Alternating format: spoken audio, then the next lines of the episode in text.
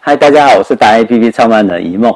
我们今天特别来找来找我们的新媒体达人，我们的郭子宏先生，我们来受证给他我们的达人证书。然后我们非常感谢他，他是年轻的一代，带着我们如何去接触新媒体。现在媒体越来越多，然后自我行销的方式也很多。但是现在有一个大问题，就是呃，大家都觉得很乱，每天讯息非常多，也不知道要看谁的，对不对？然后他本身又是广告学，然后广告学系的，然后他又是陆军特种部队，对不对？啊、是经过严格的训练，所以他对选事情、看事情的角度完全不同。然后呃，我们非常谢谢他，我们今天颁你达人的徽章，还有我们的。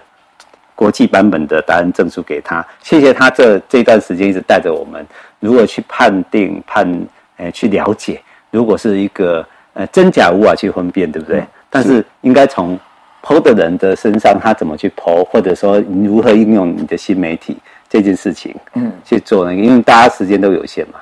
那我们想听听看，说，呃，您对那个现在，呃，你身为一个达人的时候，你怎么会？怎么样？如何来带动这个我们的新媒体？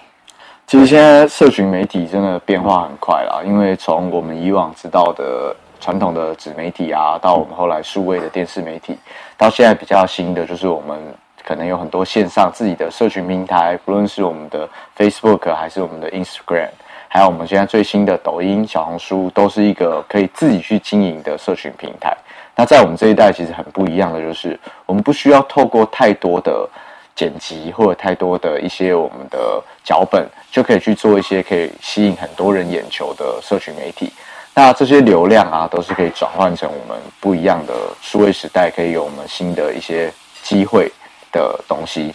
那变化得很快，所以其实我们真的要在短时间内了解现在市场上最流行的是什么。那也要去针对你自己的产品，还有你未来想要走的方向，去选择适合的社群平台。OK。那我们最后想要问一个哈，今天是受众仪式，来最最重要的，赶快抖一个包袱，把它挖一下新的讯息，就是老人家可不可以玩新媒体？都可以。其实我们新媒体的入手门槛非常的低，就是像我们手机，智慧型手机，只要下载我们的 APP，就可以直接的去进入我们社群的媒体平台。那影片的内容其实创作就是。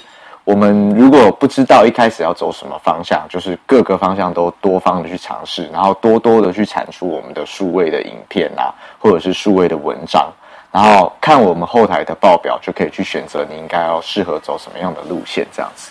OK，好，今天我们非常谢谢你哦，谢谢你。OK，好，好，谢谢，谢谢，拜拜。